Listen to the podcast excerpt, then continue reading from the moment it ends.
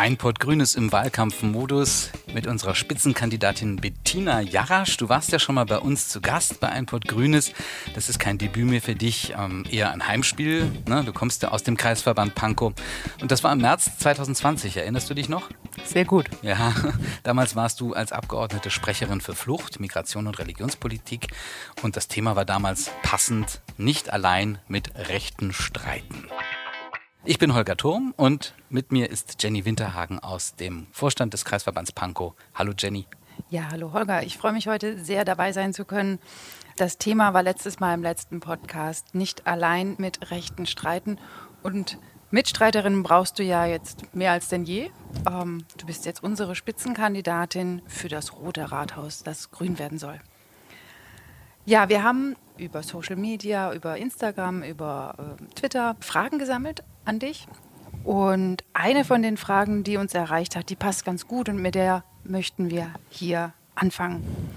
Juliane fragt über Instagram, Bettina, was hat dich bewogen, Politik zu machen? Hm. Also vielleicht drei kurze Antworten dazu, denn sowas ist ja meistens eine Entwicklung, eine innere, die dann irgendwann an einen bestimmten Punkt kommt. Jedenfalls war es bei mir so. Erstens bin ich in einer Familie aufgewachsen, wo am Mittagessens- und Abendessenstisch immer schon heftig über die ersten und letzten Fragen Gott und die Welt und sehr viel auch über Politik diskutiert wurde. Zweitens hat mich ganz konkret dann der Asylkompromiss 1993 politisiert. Das war der Moment, wo wir dann auf, auf brennende Asylbewerberheime reagiert haben, indem das Asylrecht geschliffen wurde, ähm, statt den Nazis endlich Einhalt zu gebieten. Das war für mich der Moment zu sagen, okay, ich muss mich selber engagieren. Und der dritte Schritt dann aber auch selber aktiv in die Politik zu gehen und nicht nur ein politisch engagierter Mensch zu sein, war dann der Punkt 2009, also einige Jahre später, als ich Referentin in der Grünen Bundestagsfraktion war und festgestellt habe, wenn ich ehrlich bin, ich möchte eigentlich selber für meine Überzeugungen streiten und kämpfen und sprechen und möchte sozusagen mehr tun als Sprechzettel für grüne Abgeordnete aufzuschreiben. Dann bin ich auch erst in die Partei eingetreten und habe gekündigt und zwei Jahre später war ich dann die Parteichefin der Berliner Grünen. Ja, jetzt hast du schon ein paar Stationen deines politischen Lebens bei den Grünen ähm, erwähnt. Wie hat dich denn dieser Lebensweg zur Spitzenkandidatur in Berlin geführt? Also wenn du jetzt zurückblickst, warum war es zwingend, dass du diese Kandidatur anstrebst? Wie kam es dazu, dass du jetzt unsere Spitzenkandidatin bist? ähm, ja, manchmal geht das Leben auch krumme Wege, die sich dann erst im Nachhinein als zwingend vielleicht anfühlen. Das ist nicht immer von vornherein so geplant. Ich war, glaube ich, früh schon ein Mensch, der gerne Verantwortung übernommen hat und auch keine Angst vor Verantwortung hat. Denn bekanntlich ist es ja, hat der Erfolg immer viele Väter und Mütter, aber Verantwortung übernehmen muss man eben auch, wenn Dinge schiefgehen oder wenn es schwierig wird und dann wird es meistens einsam. Und auch das muss man aushalten können. Sonst braucht man keine Spitzen Position anstreben. Ähm, dass ich so ein Mensch bin, wussten offensichtlich auch die Berliner äh, Grünen, als sie mich eben jetzt gefragt haben, ob ich Spitzenkandidatin werden will. Auch, dass ich ein Mensch bin, die es schafft, in, selbst in einer schwierigen Lage Menschen für ein gemeinsames Ziel zusammenzuführen und dann auch zu diesem Ziel zu führen. Das ist eine Sache, die habe ich Gelegenheit gehabt, in den sechs Jahren als Landesvorsitzende eben auch einfach zu zeigen. Und die Grünen, die mich schon lange kennen, wissen das sehr genau. Und ähm, insofern war es tatsächlich eine logische Entwicklung, denn ich glaube, das ist das, was Berlin auch gerade jetzt braucht für die Aufgaben, die vor uns liegen. Ja, das ist eine wunderbare äh, Überleitung oder Steilvorlage für die nächste Frage. Regieren ist eine Stilfrage, so hieß es auf einem Plakat der Grünen in Baden-Württemberg ähm, 2016. Ja, und was zeichnet den Stil von Bettina aus? Regieren bedeutet ja auch ein Umgang mit Macht. Ähm, was glaubst du, wird sich mit dir als regierende Bürgermeisterin in diesem Stil ändern und warum wird das der Stadt gut tun? Es wird sich was, etwas ändern, was ich für sehr, sehr wesentlich halte. Und das, obwohl wir ja die Präferenz haben, dass wir die Koalition unter grüner Führung fortsetzen. Das heißt also auch mit unseren bisherigen Koalitionspartnern. Dennoch glaube ich wirklich, es macht einen großen Unterschied, wer im Roten Rathaus sitzt und wie wir von dort aus führen ich hatte schon gesagt, was ich kann, ist Menschen zu einem gemeinsamen Ziel zusammenzuführen. Das funktioniert nicht über Druck und Leute klein machen oder so. Es funktioniert auch nicht über wie soll ich sagen, Formalisierung alleine, sondern es funktioniert über Ermöglichung und es funktioniert darüber, dass man Menschen auch für ein Ziel begeistern kann. Dazu gehört ein, ein echtes Interesse an dem, was Menschen, die Experten und Expertinnen auf ihrem Gebiet sind, zu sagen haben, unabhängig von der Hierarchie übrigens, also unabhängig von der Hierarchieebene, auf der diese Menschen sind. Und das bedeutet, all das zusammen ist das, was man vielleicht ähm, agiles Arbeiten nennen würde in der Wirtschaft, also mehr ein kooperatives Arbeiten jenseits von Hierarchien und an konkreten gemeinsamen Aufgaben, die man sich gemeinsam vornimmt. Dazu gehört dann übrigens auch, Erfolge gemeinsam zu feiern und sich gegenseitig etwas zu gönnen. Das ist ja eine Art zu führen, die haben wir Grünen auch schon bei den letzten Koalitionsverhandlungen unseren Koalitionspartnern vorgeschlagen. Vielleicht haben wir die Chance, das aus dem Roten Rathaus heraus dann auch wirklich noch mehr umzusetzen. Und ich glaube, das ist es, was wir brauchen. Denn die meisten großen Aufgaben in dieser Stadt sind ressortübergreifend. Da hilft das versäulte Denken sozusagen nicht weiter. Da muss man tatsächlich über die verschiedenen Fach- und Politikfelder Grenzen hinweg kooperieren und auch über die Bezirks- und Landesebene hinweg kooperieren. Und gleichzeitig, das möchte ich auch ausdrücklich nochmal sagen, brauchen wir natürlich auch unsere Verwaltung dafür. Und ich glaube, der Beginn jeder Verwaltungsreform und Verwaltungsmodernisierung ist, dass wir den Mitarbeitern in der Verwaltung erstmal sagen, wir brauchen euch und wir brauchen eure Ideen und sagt sie uns bitte. Wir wollen später nochmal den Aspekt Verwaltung und das Verhältnis zwischen Land und Bezirken ein bisschen näher beleuchten. Da kommen wir bestimmt nochmal drauf zurück. Ähm, ich wollte erstmal fragen, was muss die kommende Berliner Regierung denn unbedingt als allererstes anpacken und ändern? Was sind die wichtigsten Themen der Stadt? Also ein übergreifendes Thema hatte ich jetzt gerade schon angesprochen. Das ist etwas, was jede Regierung anpacken wird müssen, damit die Stadt wieder funktioniert. Für uns total zentral ist, Berlin auf den Weg zu einer klimaneutralen Stadt zu bringen. Und da ist auch keine Zeit mehr zu verlieren. Das ist ein Hauptantrieb übrigens auch für mich persönlich, genau wie für uns Grüne ja alle, warum wir die nächste Regierung eben auch anführen wollen, warum wir wirklich von vorne führen und Verantwortung übernehmen wollen, weil wir diejenigen sind, für die dieses Thema Klimaschutz nicht nur ein Thema unter vielen ist, auch nicht nur ein Thema, das mal hochkommt, wenn es ein Verfassungsgerichtsurteil gibt oder nach einer Katastrophe, sondern für die das Thema immer auf der Agenda ist und immer Priorität hat. Und, ähm, und auch schon immer gestanden hat es gäbe uns Grüne ohne dieses Thema nicht. Das war unser Gründungsthema und der, der alte schöne Plakatspruch, wir haben die Welt von unseren Kindern nur geborgt, der ist eben heute so aktuell wie, wie, wie je. Und Fridays for Future sind diese Kinder, die uns ja auch dauernd daran erinnern, dass sie, und die das jetzt inzwischen auch einfordern, dass wir ihnen diese Welt gefälligst auf eine äh, lebbare und lebenswerte Weise noch hinterlassen. Ähm, so, das ist das Kernanliegen und das bedeutet einen Umbau der Stadt, allerdings einen Umbau, der die Lebensqualität in der Stadt deutlich erhöhen wird. Also ich bin sicher, wenn wir es schaffen, Berlin zu der klimaneutralen grünen Hauptstadt zu machen, dann machen wir Berlin zugleich zu einer lebenswerten, guten Stadt für Menschen, auch mit wenig Einkommen. Das Thema, wie gesagt, muss Priorität haben und das bedeutet für uns, es muss ähm, in jedem Politikfeld tatsächlich vorkommen. Und das ist etwas Neues. Klimaschutz funktioniert nicht mit den kleinen Zeitfenster, das wir nur noch haben, wenn wir das, äh, die Pariser Klimaziele eben erfüllen wollen. Funktioniert nicht, wenn man es in einem Ressort, in einem Klima- und Verkehrs- und Umweltressort nur ablehnt, sondern das muss die Aufgabe von allen gemeinsam werden. Und das bedeutet, dass es auf vielen Feldern eine Rolle spielt. Die Verkehrswende ist eins der zentralen Felder dafür, selbstverständlich. Da haben wir schon viel begonnen. Da müssen wir weitermachen und ganz wichtig, müssen die Verkehrswende in den nächsten fünf Jahren vor allem an den Stadtrand bringen. Denn innerhalb des S-Bahn-Rings ist sie schon lebbar und zwar in dem Sinne, dass man relativ gut auch ohne eigenes Auto auskommen kann. Ich erprobe das persönlich seit über einem Jahr inzwischen und stelle fest, innerhalb des S-Bahn-Rings kein Ding, aber in den Stadtrandlagen sieht es anders aus und das heißt, da müssen wir es den Menschen möglich machen, umzusteigen, wenn sie es denn wollen. Und ähm, gleichzeitig haben wir eine große soziale Frage in dieser Stadt. Die soziale Frage, und das ist das Thema bezahlbares Wohnen ähm, in Berlin. Dafür ist Neubau wichtig und wir wären nicht die Grünen. Ich sagte ja schon, Klimaschutz ist Querschnitt. Wenn wir da irgendeinen Neubau meinen, natürlich muss es ökologischer Neubau sein, auch energetisch gut gebauten ähm, Gebäuden die äh, CO2 eher speichern als abzugeben. Das ist das eine. Aber wir müssen auch hinkriegen, dass im Bestand die Mieten bezahlbar bleiben und viele andere Dinge wieder funktionieren, die es heutzutage nicht tun. Es ist tatsächlich diese Angst davor, sich das Wohnen in dem gewohnten Umfeld nicht mehr leisten zu können, ist, glaube ich, das, was die Menschen gerade euch durch die Corona-Krise, wo ja viele auch in Kurzarbeit waren oder manche auch ihren Job verloren haben oder ihre Selbstständigkeit nicht mehr funktioniert hat, ihr Geschäftsmodell praktisch nicht mehr funktioniert hat, das ist von sehr, sehr vielen Menschen die größte Sorge, die sie sie umtreibt. Und da ist, äh, wie soll ich sagen, da ist Aufgeben keine Option.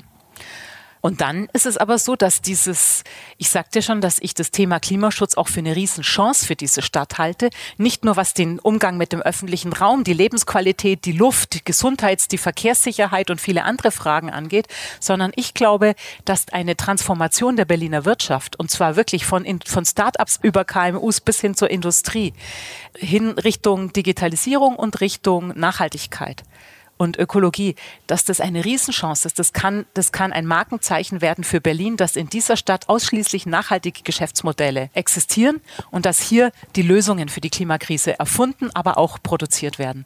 Das ist mein Ziel und da habe ich in den letzten Monaten verdammt viele Gespräche mit Gewerkschaften, mit Unternehmen, mit Gründerinnen geführt und mit Verbänden und stelle immer wieder fest, da ist so viel, was nur darauf wartet, dass wir das mal entschlossen anpacken und entschlossen anpacken bedeutet eben eben schon, den richtigen Rahmen zu setzen und auch ganz klar zu sagen, wohin die Reise gehen soll. Wir brauchen ein Leitbild für Berlin als Stadt des grünen Wirtschaftens, der nachhaltigen Geschäftsmodelle. In der Wirtschaft sitzen ganz viele in den Startlöchern, ganz offensichtlich. Bettina, du hast schon angesprochen, was für eine Bedeutung das Thema Mobilität für den Klimaschutz hat, aber auch für eine lebenswerte Stadt. Wo willst du als regierende Bürgermeisterin dort die Schwerpunkte setzen? Wir müssen es hinkriegen, dass die Verkehrswende lebbar und auch spürbar wird für Menschen in ganz Berlin. Das ist, das ist der Fokus. Und das bedeutet eine Konzentration auf Dinge, die in fünf Jahren auch umsetzbar sind, zum Teil auch in weniger in fünf Jahren und, wie, das hatte ich schon angedeutet, ähm, auch am Stadtrand und nicht nur innerhalb des S-Bahn-Rings. Das bedeutet, dass wir sehr schnell ein Radwegenetz hinkriegen müssen, das es ermöglicht, auch vom Stadtrand aus, womöglich sogar als Pendler aus Brandenburg, auch mit dem Fahrrad, zu pendeln. Das ist machbar. Dafür müssen wir allerdings ein paar Stellschrauben verändern. Ganz klar. Also beispielsweise wollen wir ja erreichen, dass das Land konkret für alle Hauptstraßen, für Fahrradstraßen, aber auch übrigens für Fußgängerüberwege und Kreuzungssicherungen an den Hauptstraßen zuständig ist. Damit kriegen wir Verkehrssicherheit und ein Radwegenetz relativ schnell hin und die Bezirke sind für alle Nebenstraßen äh, zuständig. Also das heißt, eine klare Aufgabenverteilung würde uns helfen. Ich glaube auch, dass wir die Kompetenzen, die wir jetzt aufgebaut haben beim Planen und auch beim Umsetzen, beim im operativen Bauen, dass wir die noch stärker bündeln müssen, damit wir schneller werden. Das kann Landesbetrieb sein, kann auch eine andere Form haben, dass wir da Kompetenzen nochmal bündeln müssen, damit wir in der Umsetzung vor allem schneller werden. Grundlagen sind viele gelegt. Wir haben jetzt auch Radplaner in Bezirken und auch bei der Senatsverwaltung aufgebaut. Wir haben das Mobilitätsgesetz, wir haben ganz viele Grundlagen. Und übrigens, das muss ich an der Stelle auch mal sagen, gerade im letzten Jahr hat man schon auch gemerkt, dass sich die Stadt doch sichtbar verändert. Also ich, ich merke es gerade im letzten Jahr. Es ist doch so, dass an immer mehr Stellen es Radwege gibt, Pop-up-Radwege, die jetzt dann nach und nach verstetigt werden, dass Kreuzungen gesichert sind. Auch das gehört ja alles zu den schnell umsetzbaren Maßnahmen, die aber ganz, ganz viel bringen und den Leuten das Umsteigen ermöglichen. So, und das ist die eine Geschichte. Und dann brauchen wir natürlich am Stadtrand eine Taktverdichtung. Das kostet Geld, denn dazu braucht es vor allem äh, mehr Wagen, mehr Busse und mehr S-Bahn-Wagen und auch mehr U-Bahn-Wagen. Da haben wir zum Glück in dieser Legislatur sehr, sehr viel Geld mit unseren Koalitionspartnern ausgehandelt und auch vertraglich schon abgesichert. Insgesamt 28 Milliarden. Das ist eine Wahnsinnssumme. So viel ist noch nie in Mobilität überhaupt hier in Berlin ähm, so investiert worden, die wir jetzt nicht alles in den nächsten Monaten, aber bis 35 ähm, investieren wollen. Und davon werden neue S- und U-Bahn-Wagen und Elektrobusse natürlich angeschafft und die können auch dazu dienen, dass wir den Takt verdichten, auch am Stadtrand und dass wir mit Elektrobussen, die ja, für die man ja keine extra Schienen erstmal bauen will, also keine Infrastrukturmaßnahmen machen muss, dafür sorgen, dass auch die Querverbindungen am Stadtrand eben besser werden, dass es ein dichteres Netz gibt. Denn es ist ja nicht so, dass die Leute aus, aus Marzahn-Hellersdorf immer erstmal in die Stadt fahren wollen, damit sie danach vielleicht in, nach Lichtenberg fahren können sondern, oder, oder zum nächsten Einkaufszentrum nur fahren müssen. Im Moment sind alle, sind alle Verkehrsverbindungen so auf die City, auf die Innenstadt ausgerichtet. Es braucht viel mehr Querverbindungen gerade. Ähm, und das sind Dinge, die man mit Bussen natürlich erstmal und dann auch mit Rufbussen und Sharing Mobility für den Weg nach Hause hinkriegen kann. Alles das sind Dinge, die in fünf Jahren machbar sind. Verbrennermotoren abzuschaffen ist nicht in fünf Jahren machbar. Für Verbrennermotoren haben wir ja schon deutlichen Zeithorizont gesetzt. Wir wollen, dass ähm, innerhalb des S-Bahn-Rings ab 2030 keine Verbrennermotoren mehr unterwegs sind, kein motorisierter Individualverkehr. Und, und das finde ich auch übrigens wichtig, dass wir das mit einem gewissen zeitlichen Vorlauf sagen, denn für solche Umsteuerungsmaßnahmen braucht es eine Verlässlichkeit und eine Planbarkeit. Nicht nur für die Autoindustrie und für Firmen oder so, sondern eben auch für Bürger, die sich vielleicht irgendwann nochmal Neuwagen anzulegen wollen. Die sollen jetzt schon wissen, dass ab 2030 innerhalb des S-Bahn-Rings nur noch Elektromobilität zulässig ist. Dann können sie sich das auch rechtzeitig, wenn sie sich ein jetzt noch ein Auto kaufen, bedenken. Das sind Dinge, die kann man nicht von heute auf morgen machen. Das wäre dann wirklich unsozial. Die Zero Emission Zone selbst allerdings ist eine sehr soziale Sache, weil sie umsteuern hilft und weil sie dem Klimaschutz hilft und weil in Berlin, das darf man nicht vergessen, gerade Menschen mit wenig Einkommen oft gar kein Auto haben. Verkehrswende, das bedeutet ja auch, ähm, dass ja Fläche, Raum neu verteilt wird, Platz für alle da ist. Wie möchtest du den, die Fläche, die von dem motorisierten Individualverkehr vielleicht frei wird, wie willst du diesen wiedergewonnenen Raum nutzen? Erstmal müssen wir dafür sorgen, dass sie frei wird. Das wird auch nicht automatisch äh, von alleine passieren. Dazu werden wir Flächen tatsächlich auch umwidmen müssen, Parkplätze beispielsweise umwidmen müssen. Das hat allerdings sehr viele sehr große Vorteile. Auch da bin ich überzeugt davon, dass es entscheidend ist, klarzumachen, wofür das Ganze dient. So. Also das eine, das hast du jetzt schon gesagt, wenn wir Fahrradwege oder auch Fußgängerüberquerungen bauen wollen, aber auch wenn wir kleine Kiezoasen schaffen wollen, wo es dann mal ein bisschen mehr Grün gibt, ein paar Bänke zum Ausruhen und, und, und. Das kann alles nur mit dem öffentlichen Raum geschehen, den wir haben. Wir haben nicht in einer verdichteten Stadt, die auch noch weiter verdichtet werden wird, gibt es keinen zusätzlichen Raum. Das heißt, wir können nur mit dem Raum anders umgehen. Ich halte das tatsächlich für eine Gerechtigkeitsfrage, denn bisher ist der Raum in der, der Öffn das öffentliche Straßenland vor allem für Autos verbraucht worden. Wie gesagt, obwohl es in Berlin immer mehr und gerade ärmere Menschen gibt, die gar keins haben. Und vor allem, weil es einfach Menschen gibt mit anderen Bedürfnissen. Fußgänger, Fahrradfahrerinnen, äh, Menschen mit Kinderwagen oder Rollator und, und, und. Also es gibt einfach Leute, die haben komplett andere Bedürfnisse, denen Rechnung getragen werden muss. Für mich ist es übrigens auch ein feministischer Ansatz, nämlich zu gucken, wer sind eigentlich die schwächsten Verkehrsteilnehmerinnen und deren Bedürfnisse ins Zentrum zu stellen stellen, dann kommt man zu anderen Lösungen. So, und das heißt, wir müssen mit, dem, mit den Flächen anders umgehen.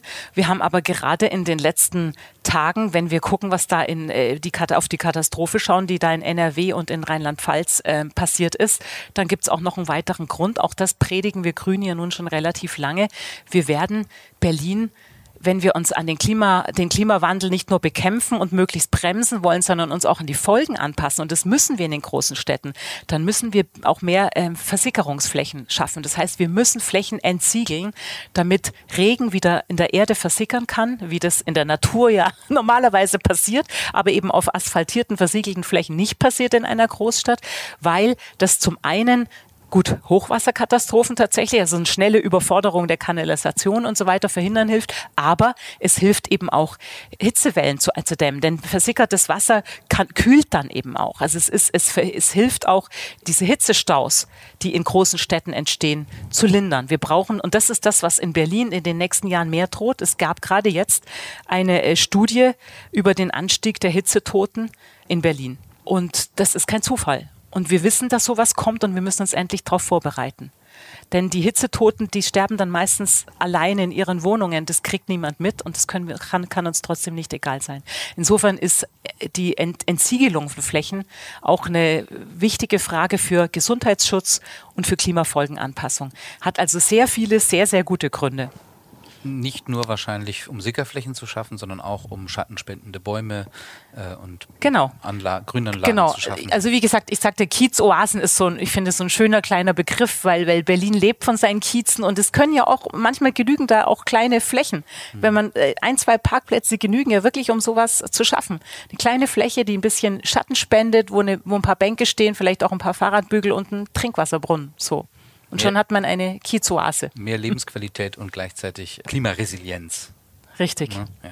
Richtig. Ähm, du hast angedeutet, ähm, die Fläche von Berlin ist begrenzt und äh, mit der müssen wir umgehen. Es wird verdichtet, äh, wir haben zu wenig Wohnungsbau, der Mietendeckel ist jetzt formal juristisch äh, gescheitert. Ähm, wir haben eine Frage über Twitter von Peter bekommen, der schrieb, wenn ich wählen dürfte, also offenbar ist es noch nicht so weit, was würden die Grünen anders machen, um mehr bezahlbaren und umweltfreundlichen Wohnraum in Berlin zu schaffen? Was ist deine Vision, Bettina, für den Wohnungsmarkt der Zukunft? Meine Vision hat ein ganz konkretes Vorbild und das ist das Schöne dran. Das heißt, sie kann auch wirklich Realität werden. Ein gemeinwohlorientierter Wohnungsmarkt. Das bedeutet ein Wohnungsmarkt, wo so viele Wohnungen, und das würde bedeuten mindestens die Hälfte, gerne auch mehr, Wohnungen in gemeinwohlorientierter, also in nicht, Profit, nicht rein profitorientierter Hand sind, dass man dadurch die Mietentwicklung auch beeinflussen und steuern kann. Das kann man nämlich, wenn man über die Hälfte der Wohnungen in, in Händen von Wohnungsgesellschaften hat, egal ob das jetzt Genossenschaften sind, kommunale oder auch private Vermieter, die eben sozial verantwortlich vermieten. Unser Vorbild dafür ist Wien, ist die Stadt Wien, die mit einem hohen Genossenschaftsanteil und Anteil an kommunalen Wohnungen eben sowas geschaffen hat, allerdings im Lauf von 100 Jahren. Wir werden da sehr viel schneller sein müssen und deswegen werden wir auch alle Instrumente, die irgendwas helfen, um so einen gemeinwohlorientierten Wohnungsmarkt hinzukriegen, ausschöpfen müssen. Denn 100 Jahre haben wir keine Zeit mehr. Die ähm, Wohnungssituation in Berlin ist extrem angespannt und es liegt eben nicht nur daran, dass die Stadt wächst und dass wir der Neubau zu spät angezogen ist. Auch das ist ein Problem, völlig richtig. Und da müssen wir übrigens auch schneller werden beim Neubau. Aber der Neubau allein kann die Mietentwicklung im Bestand, also in den ganzen bestehenden Wohnungen, äh, nicht entspannen. Da braucht es also mehr. Da braucht es vor allem auch mehr Commitment für, wie gesagt, für ein sozial verantwortliches bewirtschaften und vermieten. Und wir Grünen werden alle Instrumente nutzen, die es dafür gibt. Wir waren schon immer die, die gesagt haben, es gibt nicht nicht das eine Instrument, sondern wir müssen den gesamten Instrumentenkasten nutzen. Vom Vorkaufsrecht, das haben wir ja sehr ausgebaut in den letzten Jahren. Vorkaufsrecht bedeutet, dass wenn Eigentümer verkaufen wollen, dann kann erstmal das Land Berlin, die öffentliche Hand zugreifen und kann entweder dann tatsächlich selber kaufen und es beispielsweise eine Genossenschaft weitergeben oder aber es gibt eine Art Vertrag, eine Abwendungsvereinbarung nennt man das, äh, mit dem neuen Eigentümer, der sich dann aber verpflichtet, die Leute nicht aus ihren Wohnungen zu schmeißen, nicht nicht in Eigentumswohnungen umzuwandeln, also all das auf Luxusmodernisierungen zu verzichten, also all das, was in, in Berlin in Wahrheit ja die Preise so in die Höhe treibt, eben nicht zu tun. Also auch so eine vertragliche Lösung kann eine gute Lösung sein. Gerade unsere grünen Stadträte, übrigens auch in Pankow, aber auch in Kreuzberg und Neukölln und anderswo haben das intensiv getan in den letzten Jahren und zwar so, dass es inzwischen wirklich eine Rolle spielt. Wir haben Milieuschutzgebiete ausgeweitet, die haben sich verdreifacht in den letzten Jahren. Wir haben dafür gesorgt, dass überall, wo private Investoren bauen wollen, sie dieses Bauland nur kriegen, wenn sie auch einen Anteil an bezahlbaren Wohnungen schaffen.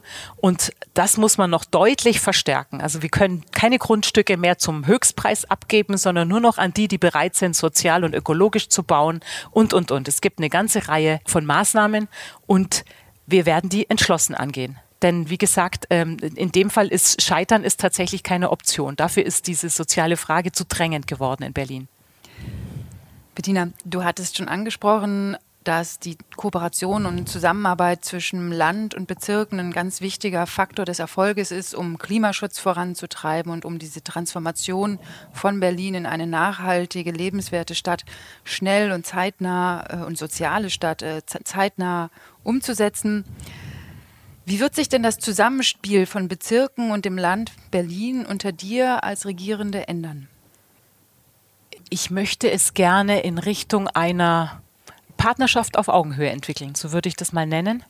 Es gibt in Berlin eine wirklich unzählige Tradition eher der gegenseitigen Schuldzuweisungen sozusagen. Das heißt immer, wir haben ja ein sehr kompliziertes Geflecht von Bezirks- und Landesebene enger verflochten, ähm, als, als es in Flächenstaaten der Fall ist, wo die Landes- und die kommunale Ebene deutlicher getrennt sind leider hat es in den letzten Jahren hat sich sowas eingebürgert, dass immer, wenn irgendwas, irgendeine Baustelle länger braucht als irgendwas länger braucht als erwartet, irgendwas nicht funktioniert, irgendwelche äh, Termine, jetzt zuletzt wieder die Termine beim Bürgeramt äh, nicht vergeben werden können, weil es zu wenige gibt, wenn man zu lange warten muss, dann immer, dann verweisen immer die Ebenen aufeinander und schieben sich gegenseitig Schuld zu. Das muss aufhören. so kommt man auf gar keinen Fall voran.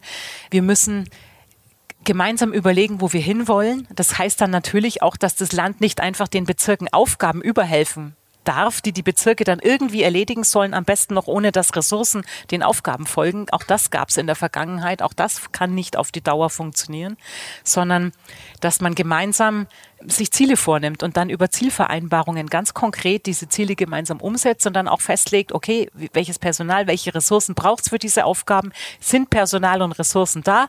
Ja, wer macht's?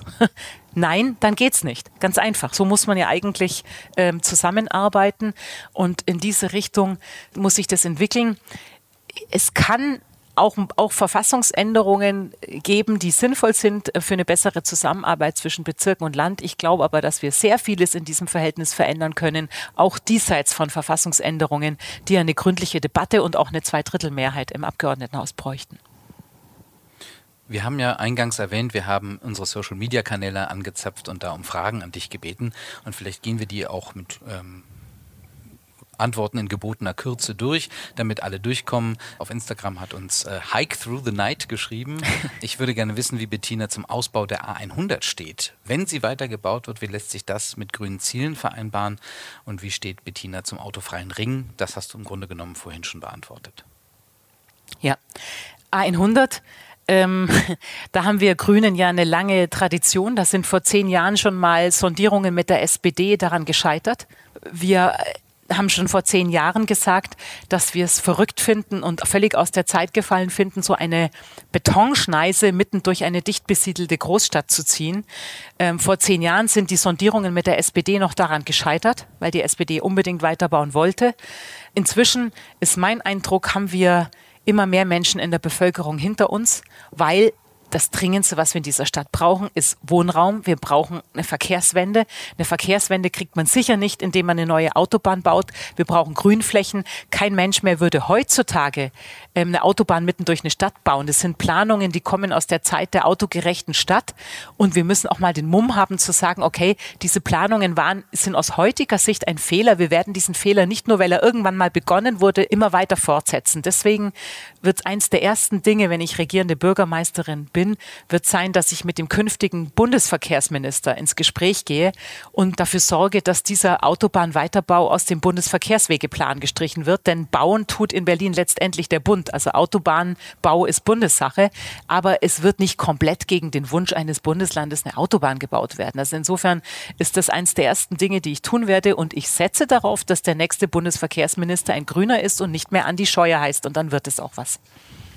Die nächsten Fragen, die uns über Twitter erreicht haben von Lix und Daniel, ähm, die zielen auf die Frage, wie wird es weitergehen in unseren Schulen nach den Sommerferien mit Blick auf die Pandemie, mit Blick auf Covid.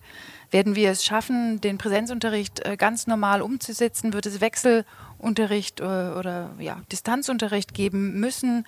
Wie stellen wir da einen sicheren Schulbetrieb fest? Was ist da so deine Sicht auf ein ganz wichtiges Feld der Landespolitik, nämlich die Bildungspolitik in Zeiten der Pandemie? Ich habe jetzt diese Fragen mal so sinngemäß zusammengeführt. Ja, Kinder und Jugendliche haben eigentlich mit den höchsten Preis gezahlt für die Lockdowns, die wir jetzt hinter uns haben. Das muss man schon so sagen. Also wir haben ihnen echt viel abverlangt in den letzten ja, zwei Jahren. Es gibt ähm, ja ziemlich besorgniserregende Studien darüber, dass gerade die jetzigen Zweit- und Drittklässler zum Teil nicht richtig lesen und schreiben können, weil sie nie regulären Unterricht hatten. Also weil sie eingeschult wurden in einer Ausnahmesituation, die, die dann sehr, sehr lange gedauert hat. Deswegen müssen wir alles dafür tun, dass Präsenzunterricht wieder möglich wird, gesundheitlich verantwortbar auch möglich wird. Denn wir haben in der Corona-Zeit gelernt, dass Digitalisierung an der Schule ein Wunderpunkt ist. Da müssen wir schneller werden. Deswegen habe ich übrigens auch gesagt, dass ich die Digitalisierung zur Chefinnen-Sache machen möchte. Eine gute Digitalisierung bedeutet ja nicht nur Anschluss der Schulen ans Netz und eine Ausstattung überhaupt mit Endgeräten, sondern es bedeutet ja auch funktionierende Lernplattformen zu haben und Fortbildungen für die Lehrkräfte, damit sie überhaupt damit umgehen können. Denn äh, Distanz oder Unterricht, äh, Remote Learning funktioniert anders als Unterricht in der Klasse. Das ist der eine Teil. Wir haben aber genauso gelernt, wie, wie wichtig die, die Bezugsperson und der soziale Kontakt für viele Kinder ist. Nicht nur um sich wohlzufühlen, sondern auch, auch wirklich fürs Lernen. Nicht alle Kinder kommen damit zurecht, wenn sie zu Hause vor ihren Büchern sitzen und nicht alle Kinder haben Eltern, die sie dabei unterstützen können. Und deswegen ist Präsenzunterricht wichtig. Er muss eben gesundheitlich möglich sein. Ich glaube, wir sind im Jahr zwei der Pandemie. Wir haben einiges gelernt und wir haben in Berlin manche Dinge auch wirklich richtig gemacht, muss man auch mal sagen. Wir waren sehr früh dran, ein sehr breites Testregime auszubreiten. Das heißt, wir haben sehr früh auf Tests gesetzt. Wir sind im Impfen gut vorangekommen, wenn auch noch nicht weit genug. Ich glaube, es braucht unbedingt jetzt noch mehr Angebote. Ich möchte gerne, dass wir allen Kindern ab zwölf und auch bei jüngeren Kindern, gerade auch ihren Eltern, ein vor Ort Impfangebote mit Schulbeginn machen. Denn natürlich würde Impfen noch mal weiter sichern. Das heißt, insgesamt wissen wir inzwischen, wie wir verantwortlich öffnen können ähm, auch mit Corona, auch weil wir mit angesichts der Impfquote jetzt doch auch an einer anderen Stelle stehen. So, gleichwohl klar, müssen wir immer, wenn es tatsächlich diese Delta-Variante, von der jetzt, für, für der es gerade immer mehr Warnungen gibt, jetzt total einschlägt, dann wird Politik auch wieder darauf reagieren müssen. Aber ich erwarte, dass wir es hinkriegen, einen Schulstart mit Präsenzunterricht zu machen trotz alles zu tun, was bedeutet ähm, Impfen und Testen und Masken und Abstand und Lüften. Wir kennen inzwischen das, was hilft und gleichzeitig trotzdem die Digitalisierung mit Hochdruck weiterzutreiben, damit wir vorbereitet sind, falls wir doch noch mal was anders machen müssen. Ich gehe aber nicht davon aus, das muss ich auch ganz deutlich sagen. Mein Ziel wäre, das diesmal hinzukriegen mit Präsenzunterricht. Ja, wir kommen zum Schluss unseres Podcastes und wir haben uns ein paar fiese Wahlkampffragen ausgedacht. Diese Fragen, die wir am Stand als Grüne natürlich auch immer mal wieder hören und ähm, vielleicht kurze Antworten auf fiese Fragen. Die Berliner Regierung und die Grünen, die können ja nicht mal verfassungsgemäße Gesetze bauen. Sie hätten das mit dem Mietendeckel wirklich besser mal bleiben lassen sollen. Der Mietendeckel war eine Notbremse und er war den Versuch wert. Das Verfassungsgericht hat nur gesagt, dass der Bund für sowas zuständig ist. Deswegen, sobald der Bund uns eine Möglichkeit einräumt, ist sowas auch weiterhin denkbar. Ich glaube, wir haben da was Wichtiges angestoßen. Und die allermeisten Menschen in Berlin, die ich treffe, sind selbst im Nachhinein sehr froh, dass wir diesen Versuch gewagt haben in einer Situation, in der der Wohnungsmarkt wirklich aus den Fugen geraten war. Das Stichwort Notsituation. Berlin hat doch jetzt ganz andere Probleme als zu wenig Radwege oder autofreie Zonen. Was tun die Grünen denn für die Wirtschaft, insbesondere für Startups und Kreativwirtschaft nach Corona?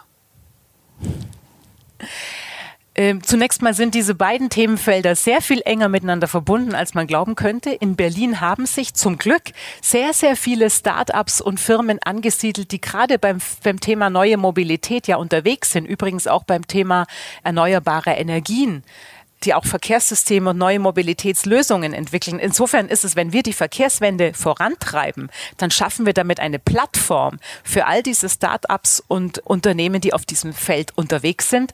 Aber zusätzlich ist völlig richtig, dass es natürlich jetzt auch wirklich ein Konjunkturprogramm und Unterstützung braucht, und Neustarthilfen braucht für die Berliner Wirtschaft. Die sind wir auch bereit zu zahlen. Dafür sind wir auch bereit, uns zu verschulden. Haben das ja auch mehr auch bereits dafür Kredite aufgenommen. Das ist wichtig jetzt und das werden wir tun und ich hoffe, wir kriegen es unbürokratisch und schneller hin als zum Teil der Bund. Zumindest bei den Soforthilfen während des Lockdowns haben wir das ja sogar schon bewiesen. Allerdings, und das ist der letzte Satz, wir wollen diese Hilfen und diese Konjunkturprogramme nützen, um die Wirtschaft zur Transformation, zur Richtung Nachhaltigkeit und Digitalisierung zu ermutigen. Bettina Jarasch kenne ich nicht mal. Sprecherin für Flucht, Migration und Religionspolitik, das macht doch noch keine regierende Bürgermeisterin aus. Eine regierende Bürgermeisterin macht aus, dass sie in der Lage ist zu führen, dass sie weiß, wie diese Stadt tickt und dass sie sich verantwortlich fühlt für alle Menschen in der Stadt, egal ob sie sie gewählt haben oder nicht. Das sind drei Dinge, die ich mitbringe. Und insofern hoffe ich schon, dass ich sehr viele Berliner und Berliner nicht nur von mir überzeugen kann, sondern auch eine gute Bürgermeisterin für sie werde. Super, vielen Dank. Dann kommen wir jetzt zu meiner absoluten Lieblingskategorie, der Autovervollständigung von Sätzen. Ganz schnell. Oh mein und, Gott, du weißt, ich bin nicht schlagfertig. Das habe ich dir beim letzten Mal schon gesagt. ja. Das hast du aber beim, beim, letzten Mal hast du es auch schon bewiesen, dass du es bist. Also, na gut, meine beste bayerische Eigenschaft als gebürtige Augsburgerin ist, dass ich geerdet bin und weiß, wie Menschen ticken, auch jenseits von Parteien. Überrascht hat mich am Leben als Spitzenkandidatin das? ähm, noch Zeit zum Schlafen bleibt. Freiheit heißt für mich? Freiheit heißt für mich, dass es nicht nur um meine Freiheit geht, sondern auch immer um die Freiheit der anderen, wenn ich hier mal Rosa Luxemburg in abgewandelter Form zitieren darf. Nach einer Legislatur unter grüner Führung ist Berlin die Stadt der die Stadt mit der höchsten Lebensqualität, den wenigsten Verkehrstoten und einer grünen Wirtschaft. Bettina, vielen herzlichen Dank für die Zeit, die du dir genommen hast. Schön, dass du uns zum zweiten Mal hier Rede und Antwort gestanden hast. Ähm, wir freuen uns ähm, auch auf die nächste Folge mit Cordelia Koch, unserer Spitzenkandidatin für das Amt der Bezirksbürgermeisterin in Pankow. Außerdem haben wir noch eine ganze Reihe von Podcast-Folgen mit unseren Direktkandidaten in den Wahlkreisen vor uns. Und ähm, ja, an dieser Stelle wünschen wir dir natürlich noch einen erfolgreichen Wahlkampf, viel Erfolg und dass du natürlich in ein dann grünes Rathaus einziehen kannst. Dankeschön. Ja, vielen Dank, Bettina, auch vom äh, Vorstand des Kreisverbandes Pankow und wir freuen uns, dich bald wieder in Pankow zu sehen. Ja, auf bald in Pankow. Ja, und wenn ihr den Pankower Bündnis Grünen beim Wahlkampf helfen wollt, dann geht es natürlich mit Zeit, Energie und Werbe. Ihr könnt im Haustürwahlkampf mitmachen, ihr könnt am Wahlstand eurer DirektkandidatInnen helfen. Ihr könnt aber natürlich auch Geld spenden. So ein Wahlkampf kostet Geld und wir haben die sehr bequeme Möglichkeit über unsere Internetseite www.gruene-pankow.de slash spenden könnt ihr auch ganz bequem selber aussuchen, für welche Projekte ihr spendet. Vielen, vielen herzlichen Dank.